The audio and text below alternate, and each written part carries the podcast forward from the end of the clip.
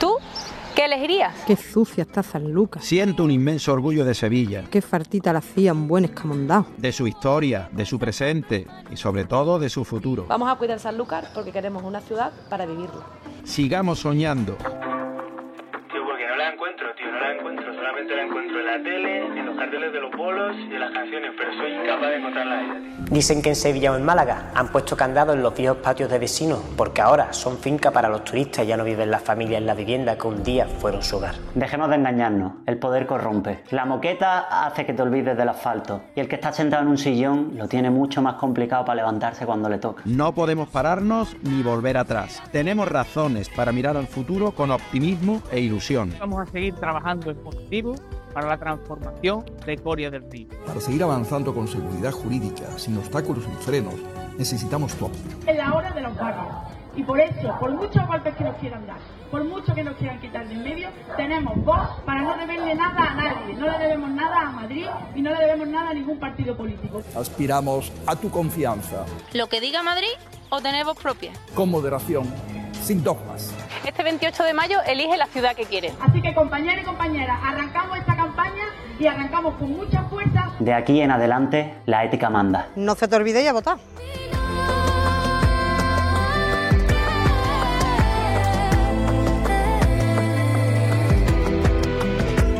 La precampaña dejó paso a la campaña y completada ya la primera semana, los candidatos y candidatas a la alcaldía de los casi 800 municipios andaluces lo dan ya todo en esta recta final para pedir el voto. Y es que, aunque lo hagamos nuestro, ya lo dijo Rajoy, es el alcalde el que quiere que sean los andaluces el alcalde.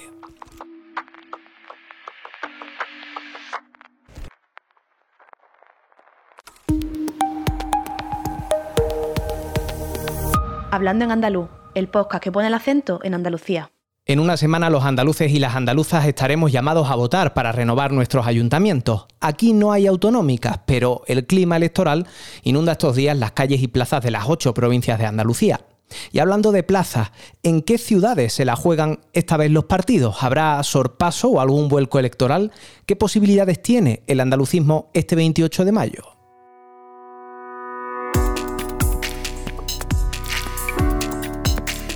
Francisco Amador, desde la redacción del Andaluz. Hola. Hola, Antonio. En la segunda parte del podcast de esta semana analizaremos cómo funciona la comunicación política en el ámbito más cercano, en lo local, y analizaremos estrategia. Lo haremos con una experta en comunicación política local, pero antes vamos a repasar las claves electorales de este 28M provincia a provincia. Eso es.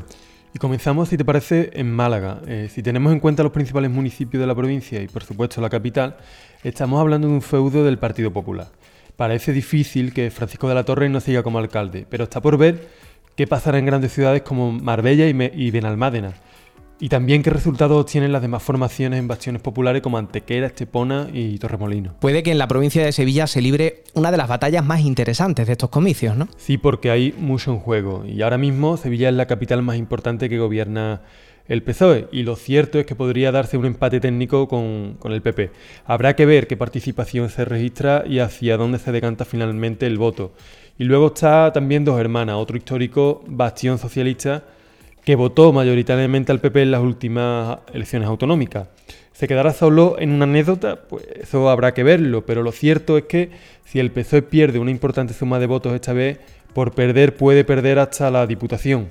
Vamos a mirar a Cádiz, que es otra gran provincia con mucho en juego. En Cádiz, todas las miradas están puestas en la capital. Esta vez ya no se presenta José María González Kishi, que después de ocho años en la alcaldía le deja el reto de revalidarla al periodista David de la Cruz.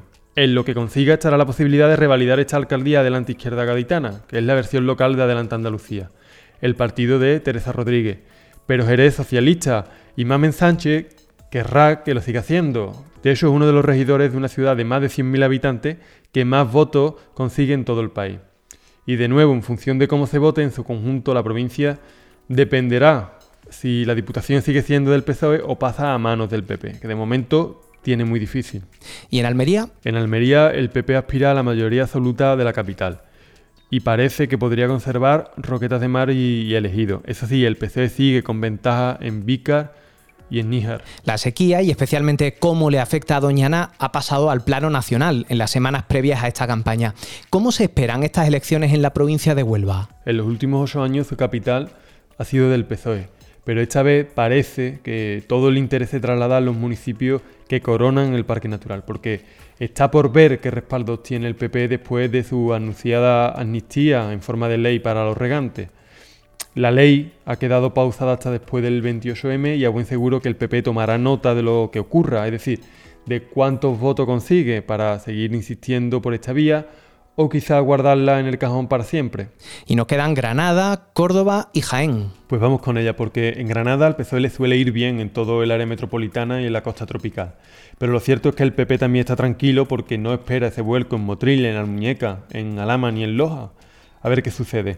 En Córdoba, el PP ha integrado a miembros de Vox en su candidatura para intentar conservar la, la alcaldía y la diputación está en manos del PSOE Izquierda Unida desde hace ocho años.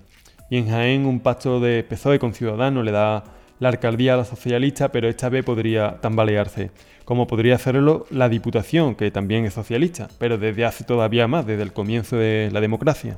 Claro, y así las cosas, ¿qué estrategias han puesto en marcha los distintos partidos políticos? Pues si empezamos por mirar al PSOE, podríamos decir que su reto inicial era mostrar unidad y liderazgo, sobre todo cuando a nivel autonómico viene de una derrota tan clara como la de junio del año pasado. Así es que podríamos decir que el PSOE afronta estas municipales como un inicio de la reconquista, si es que se da, porque lo cierto es que no tiene las encuestas de su parte. De momento el partido parte con 459 alcaldes. ¿Los conservará? ¿Ganará alguno más? Pues veremos. ¿Y el Partido Popular aprovechará la inercia de las autonómicas? Es lo que desea Antonio, que la mayoría absoluta en el Parlamento se traduzca también a los ayuntamientos andaluces. De momento el PP tiene 189 alcaldes, y aspira a conservarlo y a crecer, claro. Aunque aquí es, interesante apuntar que la estrategia trasciende lo local, incluso lo autonómico, y el PP no lo oculta. Eh, Alberto Núñez Feijóo, el líder nacional del partido, ya la dicho Juanma Moreno, que tiene que ganar en Andalucía para poder impulsarle a la Moncloa a finales de año, que es cuando se prevé que se convoquen las elecciones generales. Así es que el PP plantea estos comicios más en clave nacional que local, y con algo muy curioso como una exaltación del sentimiento andaluz que de momento parece que, le está funcionando. Izquierda Unida es la que más y mejor implantada se encuentra en los municipios andaluces. ¿Cómo afronta el 28M? De momento experimentando, como ya hiciera en las pasadas autonómicas, con esa confluencia de izquierda que, cierto es, no está dando los resultados esperados. Izquierda Unida va a estas municipales de la mano, en algunos casos de Podemos, en otros de Más País. Es una especie de sumar, pero en clave local. Ahora mismo tiene 70 alcaldías. ¿Y en el caso de Ciudadanos? Pues Ciudadanos empieza a ser irrelevante en Andalucía. Ya lo vimos en las pasadas elecciones autonómicas. Desapareció por completo del Parlamento, perdió los 21 diputados que tenía. De hecho, lo ha tenido muy difícil para completar sus listas en algunos ayuntamientos andaluces, porque tampoco se presenta, ni mucho menos en todos. Y eso que fue el tercer partido más votado en las municipales de 2019, con candidatura en uno de cada cuatro municipios andaluces. Esta vez le empezarán también la fuga porque el PP ha fichado alcaldes y concejales de Ciudadanos de 14 municipios de 6 provincias. Y nos quedaría el andalucismo, al que ya le hemos dedicado nuestro podcast de la pasada semana. Y que nuestros oyentes pueden recuperar en nuestra web, en andaluz.es. Nos quedarían Adelante Andalucía y Andalucía por sí o sus marcas locales, que en algunos casos experimentan confluencias con otros partidos de la izquierda e incluso entre ellos mismos, por ejemplo, en Dos Hermanas y el objetivo no es otro que ampliar su poder en el municipalismo. Pero como digo, lo explicamos con más detalles en nuestro podcast, El Andalucismo ante el 28M. Disponible en la web y en las principales plataformas de audio bajo demanda, como todos los que hemos hecho hasta ahora, y no son pocos, y siempre hablando en andaluz. Gracias, Fran, por todas estas claves. Gracias a ti, Antonio. A seguir reflexionando el voto y hasta la semana que viene.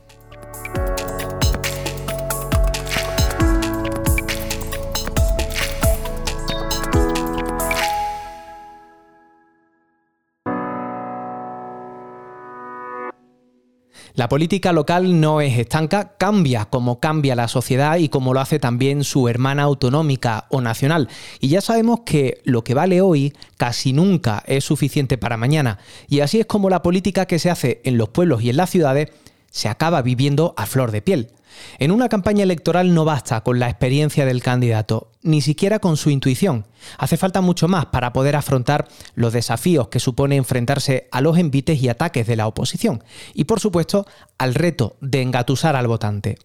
Charo Toscano es consultora de comunicación política e institucional, es periodista y cuenta con una amplia experiencia en el ámbito local y especializado en nuevos métodos de comunicación para el sector público y en el uso de las redes sociales por parte de las organizaciones. Acaba de publicar además el Manual de Comunicación Política Local, una completa guía para diseñar una campaña electoral y gobernar en un municipio. Charo Toscano, ¿cómo estás? Hola Antonio, pues bien, en plena, me coge en plena faena de campaña electoral, pero muy bien, disfrutándola mucho. Ahora porque estamos en plena campaña electoral de unas municipales, que aún así a veces parece eclipsada por las autonómicas allí donde se celebran, pero ¿es la comunicación política local la gran olvidada? Bueno, a mí me gusta decir que es como la hermana pequeña de la política porque existen muchos libros, muchos estudios, muchas investigaciones, pero todas se refieren, o la gran mayoría se refieren a campañas presidenciales o a campañas autonómicas. Eh, y sin embargo, en España existen más de 8.000 municipios. Vamos a elegir el 28 de mayo a más de 67.500 concejales y alcaldes. Por lo tanto, hablamos de la institución que tiene un mayor volumen de cargos electos, además de toda la estructura política y profesional que lleva detrás. Y como digo, pues bueno, en la literatura, hay poca literatura sobre comunicación política local. En, cuanto al negocio, las agencias especializadas, bueno, pues juegan en otra liga porque trabajan para ayuntamientos grandes como Barcelona, Madrid, Valencia, por ejemplo. Tenemos los grandes consultores, nombres como Iván Redondo, eh, Antonio Gutiérrez Rubí, pero eh, económicamente son poco accesibles y sin embargo la política local pues también necesita profesionales porque el alcalde o los candidatos no pueden ser sus propios jefes de campaña. Ellos tienen que estar haciendo su trabajo, que es eh, persuadir a los, a los electores para ganar votos y dejar ese trabajo de estrategia, el trabajo de comunicación a los profesionales. El problema que yo veo es que en la política se le da mucha importancia a la comunicación, pero no tanto a la profesionalidad, a la profesión. En esto los profesionales tenemos eh, parte de culpa, porque algunos, eh, hay mucho vende humo por ahí que le están haciendo un flaco eh, favor a la, a la profesión. Hay un consultor, un estratega que se llama Daniel Esquivel, que él, habla de cuatro modelos de campaña. Él dice que está la campaña dinosaurio, que es la de las, antiguas, las de toda la vida, las campañas tecnos, en las que reina la forma, el buen gusto, la campaña elector, que digamos es la campaña correcta, ¿no? la que se centra en entender al elector, y luego está el modelo gurú, que es el, la estrella es el consultor político, actúa a modo de gurú y aplica las mismas recetas para todas las campañas.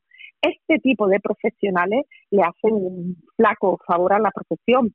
Lo mismo que personajes excesivamente mediáticos, que bueno, terminan teniendo más protagonistas, más protagonismo que la propia persona a la que está representando.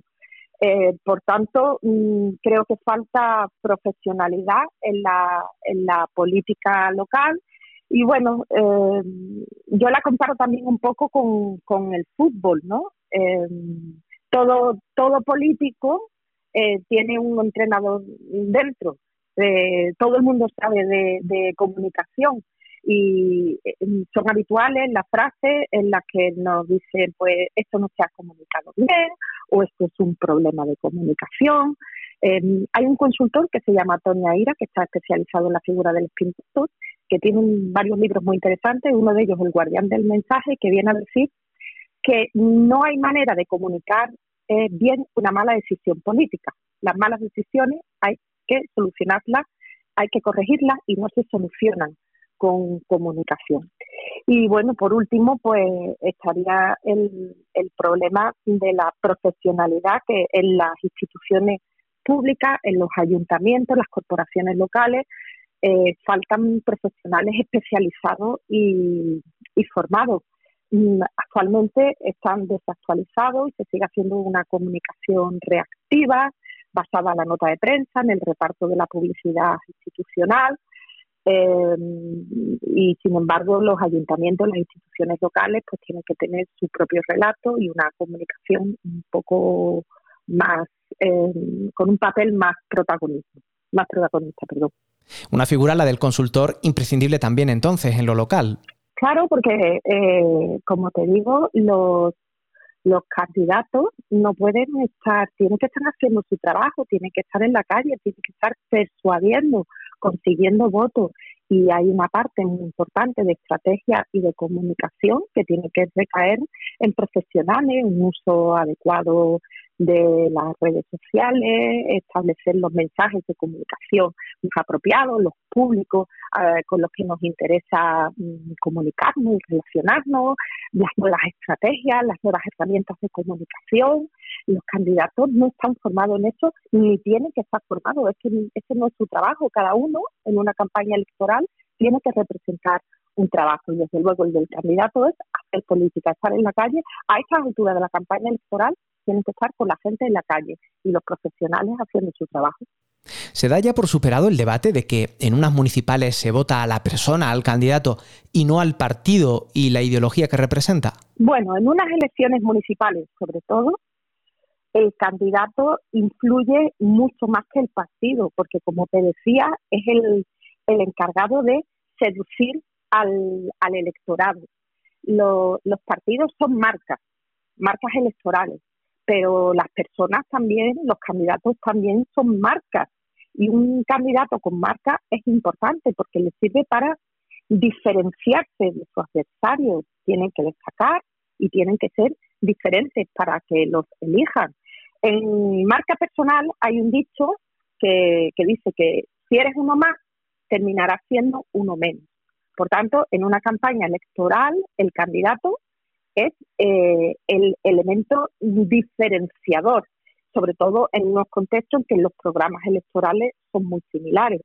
Ahora bien, en el momento en el que se configuran las campañas, el candidato y sus equipos tienen que hacer un análisis del momento en el que están atravesando las marcas de sus partidos, si están en horas bajas o, o están en un buen momento, porque hay veces que es interesante, bueno, pues es esconder ese logo o minimizarlo, meterlo como un poquito en la nevera y decidir si les conviene pues que vengan a apoyar los ministros, consejeros, presidentes, porque a veces estas figuras restan más que suman.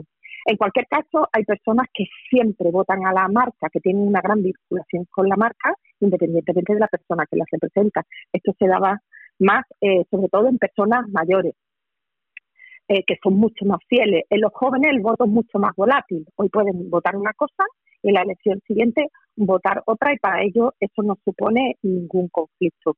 Pero lo que sí tenemos que, eh, que tener en cuenta es que las personas votamos a personas, no votamos a gestión.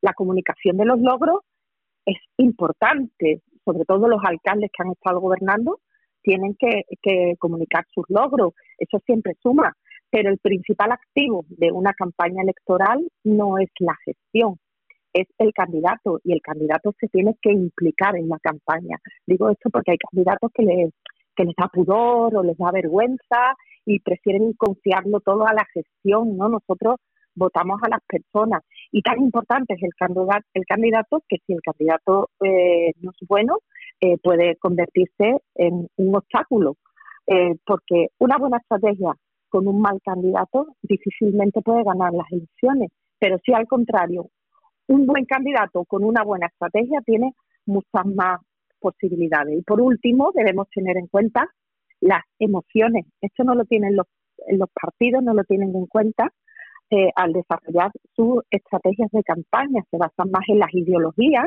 o en los programas de gobierno. Sin embargo, cada votante es una persona en sí misma y los candidatos y los partidos tienen que tener en cuenta esas emociones. Y un buen candidato es aquel que es capaz de conectar con las emociones de los electores y llegar al corazón de esas personas y hacerles sentir que son escuchadas.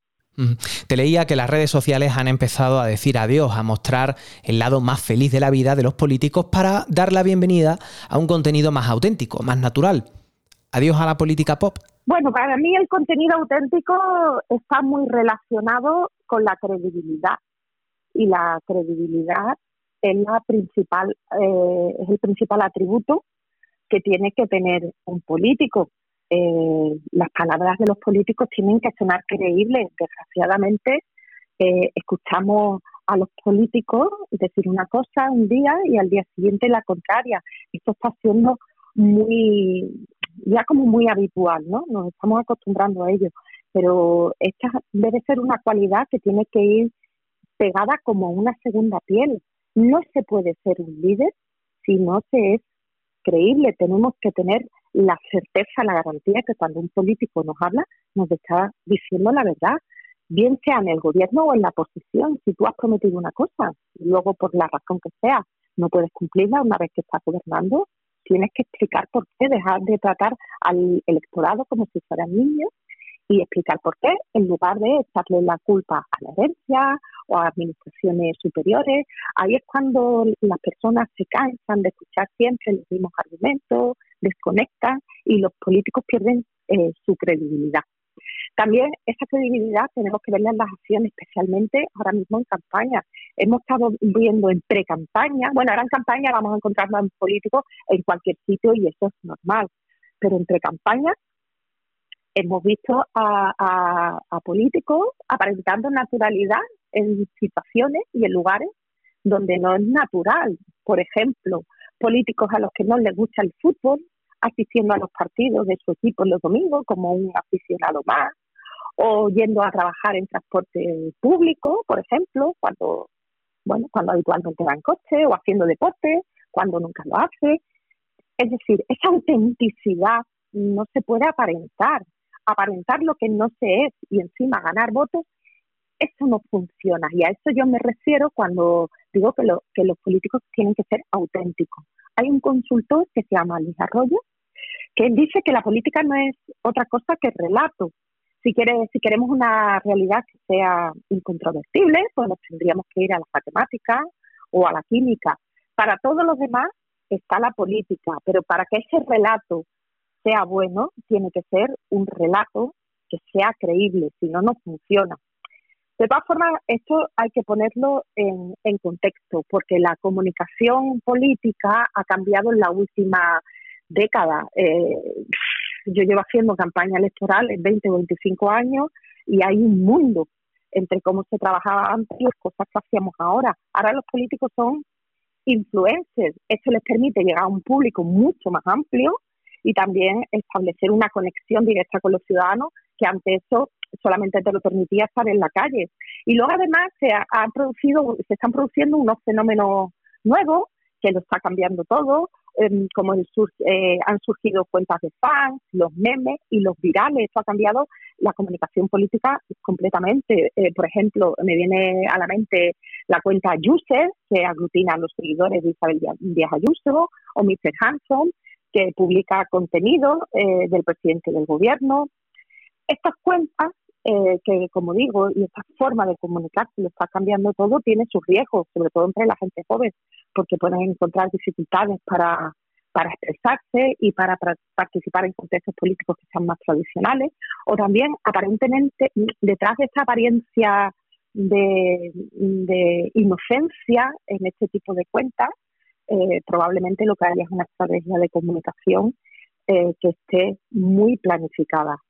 Tenemos que comprender estos fenómenos y estas implicaciones, porque como, como digo, esto ha cambiado completamente y a través del humor, a través de la creatividad, a través de la viralización de los mensajes, se pueden los políticos están llegando a muchas más personas y se está produciendo un acercamiento del mensaje político y de la persona del, político. Em, además, la atención, eh, en, en, un mundo que está, en el que vivimos saturado de mensajes, la atención de los electores se ha convertido en un recurso valioso. Eh, por tanto, los creadores de memes, los contenidos virales, tienen ahí una oportunidad de transmitir mensajes políticos de manera rápida y fácilmente replicable. Eh, ¿Por qué mm, hago alusión a todo esto? Pues porque el contenido tiene que ser creíble, es decir, nos tenemos que dejar de juegos artificiales, del colorín ese que, que tú decías, pero no podemos negar que todo esto ha cambiado y que ahora se comunica de otra manera y que, y que hay un contenido creativo, de humor, un contenido viral, eh, a través de lo que ahora lo, se comunican los políticos que, que han adoptado esa nueva figura de influencia.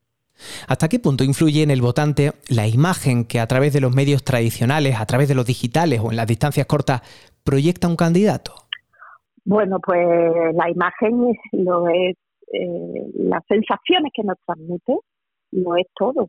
Eh, nosotros no votamos, primero no votamos a desconocidos, de ahí la labor tan importante que tienen los partidos políticos de dar a conocer a sus candidatos para eh, elevar el grado de conocimiento. A un alcalde, eh, en las encuestas siempre dan que el grado de conocimiento eh, supera el 90%, pero candidatos nuevos, candidatos en la oposición, tienen que incrementar ese grado de conocimiento.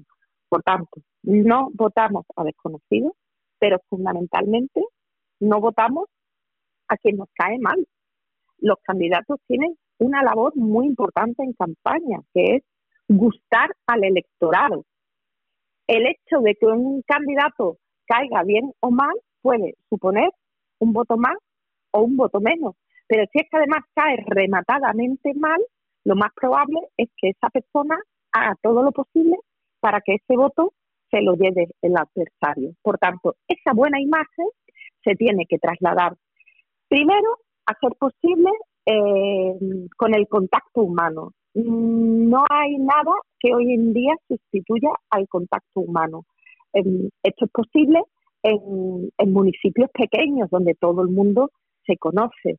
Ya en poblaciones de mayor tamaño, los políticos pues tienen que recurrir a, a los medios de comunicación y a las redes sociales para transmitir eh, para transmitir esa buena imagen y para darse a conocer. Los medios de comunicación son importantes porque le dan credibilidad al mensaje, pero ojo con esto, no hay que saturar, no hay que estar todo el día en los medios de comunicación y a los candidatos tenemos que protegerlos, no podemos estar permanentemente eh, los equipos de comunicación detrás de los micrófonos, porque un efecto de exposición lo puede convertir en parte del, del paisaje. Lo más eficaz, desde luego, y ya a estas alturas de la campaña, a unos días del 28 de mayo, son las acciones directas eh, con la población. Ahí es donde el político puede mostrar su mejor cara, porque eh, su mejor imagen, porque no hay ningún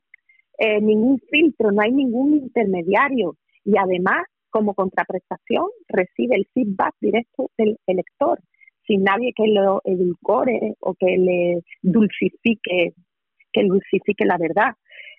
Em, además, esa relación directa es muy importante el contacto físico. Fíjate, no solamente la imagen que el político proyecta, también el contacto físico.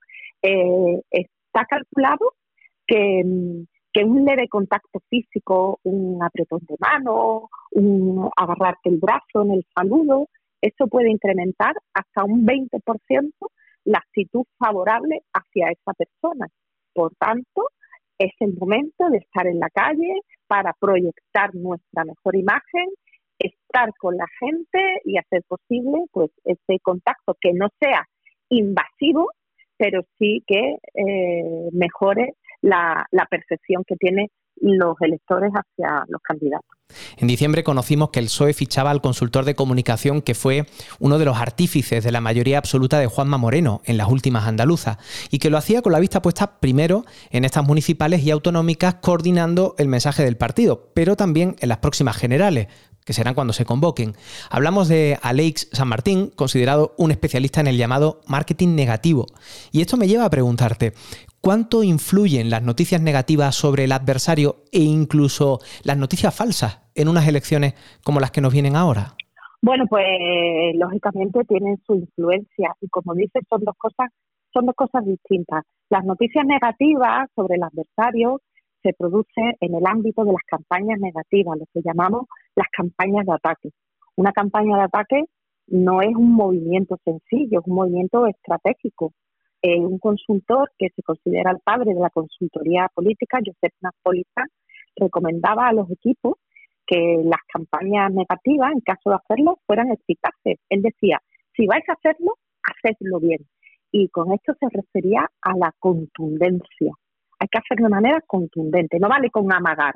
Ahora doy una noticia negativa y luego me retiro. No, tiene que ser un movimiento estratégico. Algunos políticos disfrutan atacando, es como si lo llevaran en su genes, pero esto es algo mucho más refinado, no se ataca por placer. Cuando tú decides lanzar un ataque, tiene que ser eh, por dos razones, o por ganar votos o por quitárselo a tu, o a tu oponente, frenar el crecimiento del adversario.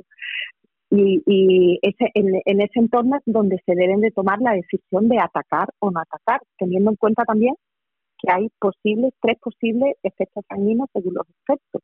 Está el efecto boomerang, que es que el ataque se te vuelva en contra. Está el síndrome de la víctima, es decir, que la gente no entienda ese ataque y se ponga del lado del atacado, o está el doble deterioro, que afecte negativamente tanto al atacante como al atacado. Por tanto, en el tema de las críticas hay que, mm, hay que saber equilibrar para que el, mm, el candidato no, aparezca, no parezca una persona agresiva y teniendo, como te digo, eh, en cuenta que puede tener un efecto dañino, es decir, que le puede afectar, como tú bien decías, pero que le afecta al atacante, no al atacado. Otra cosa bien distinta son las fake news. Este es un fenómeno infinitamente más complejo. Las noticias falsas no son nuevas. la mentira existe desde que el hombre tiene uso de la palabra. Eh, sin embargo, ha, ha, eh, ha adquirido una dimensión completamente nueva con Internet y con las redes sociales. Ahora eh, pueden llegar a millones de personas en cuestión de segundos, mientras que antes se quedaban en un ámbito reducido. Y claro que pueden afectar eh, significativamente en unas elecciones. Eh, hay muchas consecuencias, pueden alterar los resultados porque puede influir, por ejemplo, en la percepción que tengan los votantes y esto les lleva a tomar decisiones basadas en información falsa. La, fake news también polariza y dividen los diferentes grupos de votantes, como estamos viendo en, en países donde este fenómeno eh, tiene una gran afectación, como por ejemplo Estados Unidos. Eh, también puede llevar a la deslegitimación de los, de los procesos electorales. Por ejemplo, si un votante piensa que unas elecciones están amañadas, puede optar por no participar o por desafiar los resultados. Esto es lo que vimos con el asalto al Capitolio hace un par de años y esto tiene graves implicaciones para la estabilidad democrática de un país. También los algoritmos, como sabemos, nos muestran eh, aquel contenido similar con el que hemos interactuado. Por tanto, si hemos interactuado con una noticia falsa, podemos vernos atrapados en burbujas de la desinformación y reforzar nuestras creencias erróneas y esto afectar luego a nuestro voto. Y por último, si, si los votantes toman sus decisiones eh, basadas en información falsa, es probable que elijan a candidatos que eh, apoyen políticas que no representan sus verdaderos intereses. Por tanto, fíjate si es un fenómeno peligroso y que puede alterar eh, el resultado de, de, unas elecciones o por lo menos el resultado de lo que la persona iba buscando con su voto. Y es esencial abordar este problema y pues para ello em, todos somos responsables. Tiene que haber una alfabetización mediática y digital, fomentar la verificación de los hechos a través de las agencias que hay, los fact-checking, también una regularización en las plataformas de redes sociales, educar a los votantes sobre tácticas de desinformación. Es decir, tiene que haber un esfuerzo del conjunto de la sociedad, teniendo siempre presente que somos nosotros los que principalmente difundimos la información falsa y somos los ciudadanos, los votantes, los que tenemos que poner este cortafuego para impedir que las fake news y que las informaciones falsas se vayan propagando. Más allá de los grandes partidos con presencia en todo el país están los partidos autonómicos, las agrupaciones locales y las coaliciones. ¿El lío de nomenclaturas y las confluencias le pasan factura a los candidatos? ¿Que no sean claramente reconocibles puede convertirse en un gran problema? Pues mm, datos como tales no manejamos. Yo no manejo datos, pero yo te diría que sí, que eso eh, causa una confusión importante. Eh, primero confusión y luego mm, eh, que el, votante no termina de fiarse cuando no hay detrás una marca que sea reconocible. Por ejemplo, es muy habitual en el contexto municipal que un miembro de una candidatura, bueno, pues tenga desavenencias con su partido y decida eh, presentarse a las elecciones con un proyecto personal. Eh, eso suele ser castigado por el electorado, porque es importante que las marcas respalden el proyecto y que no parezcan que sean aventuras personales.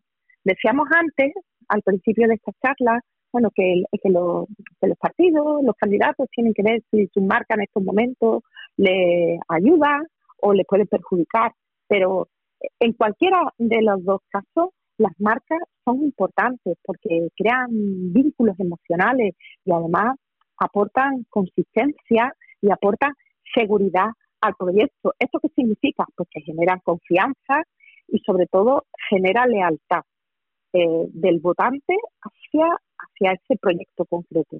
Cuando un partido eh, cambia su nombre o se fusiona con otros partidos, lógicamente se enfrenta a desafíos porque eh, se produce una pérdida de identidad y tienen que hacer, tienen que trabajar para mantener su visibilidad y el reconocimiento ante los votantes, porque si no está dificultando, todo esto supone una dificultad en el posicionamiento eh, de los candidatos en la mente de los electores. Por eso las marcas son tan importantes, porque ayuda a ser recordado.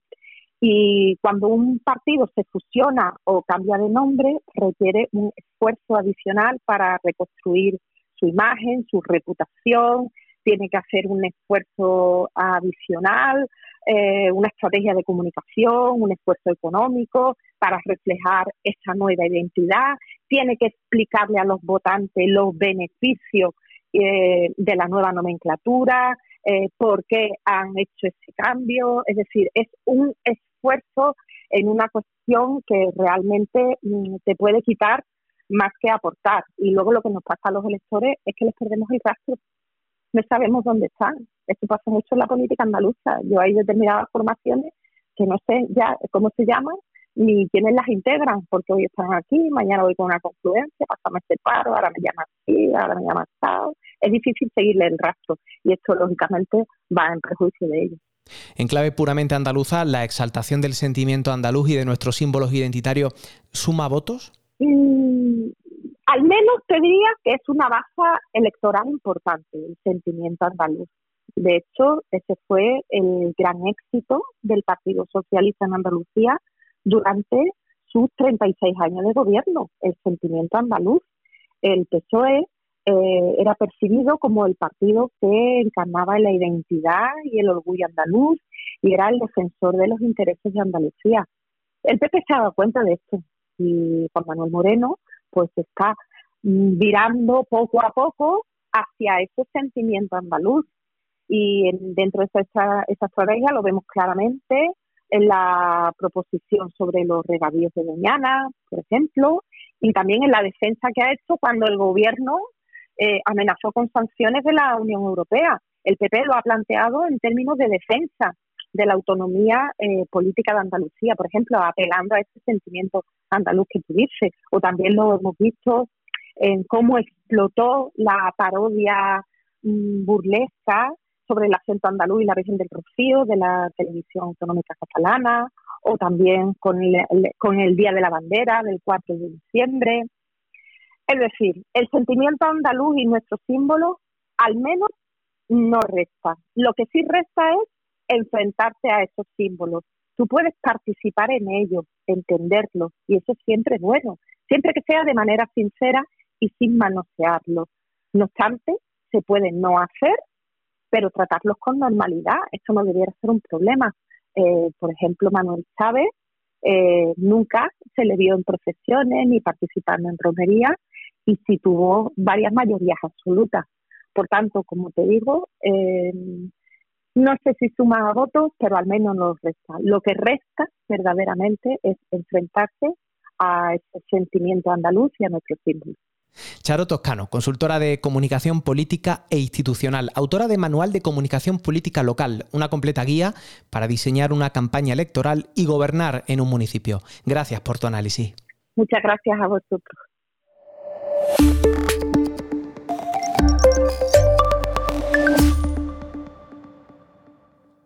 No es nuevo. Que los políticos abracen la bandera andaluza cuando llegan unas elecciones lo hemos visto en muchas ocasiones. Y detrás de este gesto siempre hay una estrategia. Al de hoy algunos lo llaman andalucismo moderno, como en una suerte por diferenciarse del andalucismo practicado hasta ahora, sobre todo en la política autonómica, en la que se hace en el Parlamento andaluz. Pero eso, en la política local, parece más difícil. En lo local, el andalucismo o es de verdad o no lo es. Y eso lo podemos comprobar los votantes estos días, con los candidatos y con las candidatas haciendo campaña calle a calle, plaza a plaza. Y puede que esa sea nuestra tarea como votantes, más allá del sano y democrático ejercicio del voto el próximo 28 de mayo. Discernir de entre todas la verdadera política andalucista. Que ya han escuchado hoy, no sabemos si suma votos, pero desde luego lo resta si se entiende como un ataque hacia nuestra identidad y nuestra autonomía. Por eso, quizá también puede que nuestro ejercicio de cara a dentro de unos días sea castigar en las urnas a quienes hacen una política en las antípodas de lo que representa Andalucía, de sus valores, de su solidaridad, de su respeto. Porque los hay y conviene que no se nos olvide, aunque hablemos de unas municipales, pero sobre todo porque hablamos de unas municipales. Hablando de Andalucía y haciendo periodismo en andaluz. Hazte socio, hazte socia para que Andalucía cuente en andaluz.es. Recta final para el 28M y los partidos echan toda la carne en el asador. Es ahora o nunca, en pequeños municipios y grandes ciudades con sus propias peculiaridades y con estrategias distintas para llegar a un voto muy complicado.